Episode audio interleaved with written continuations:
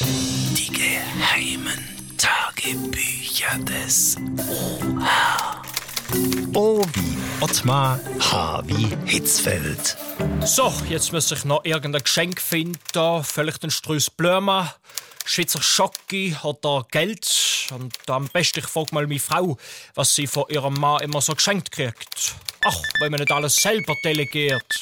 Oha. Jan, hier ist der Yogi, der Löw, der Trainer der Deutschen. Ach gut, dass du anläutest, Jogi. Du, wir spielen ja heute am Abend gegen Wales. Ja, ich weiß. Und der Trainer von den äh, Walliser, der Brian Flynn... Ich weiß, der ist neu, weil der Vorgänger wegen Erfolglosigkeit zurückgetreten ist. Ja, aber nicht nur das. Der neue walisische Trainer hat exakt heute Geburtstag. Ach so. Ja, und wie ich dich kenne, suchst du jetzt noch nach einem passenden Geschenk? Ganz genau.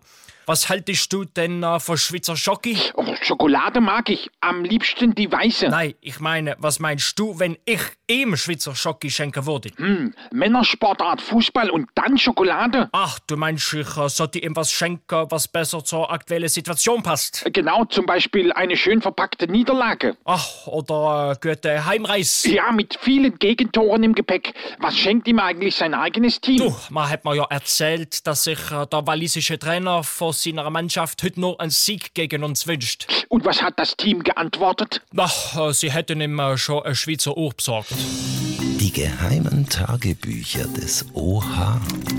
O wie Ottmar, H wie Hitzfeld. Oha.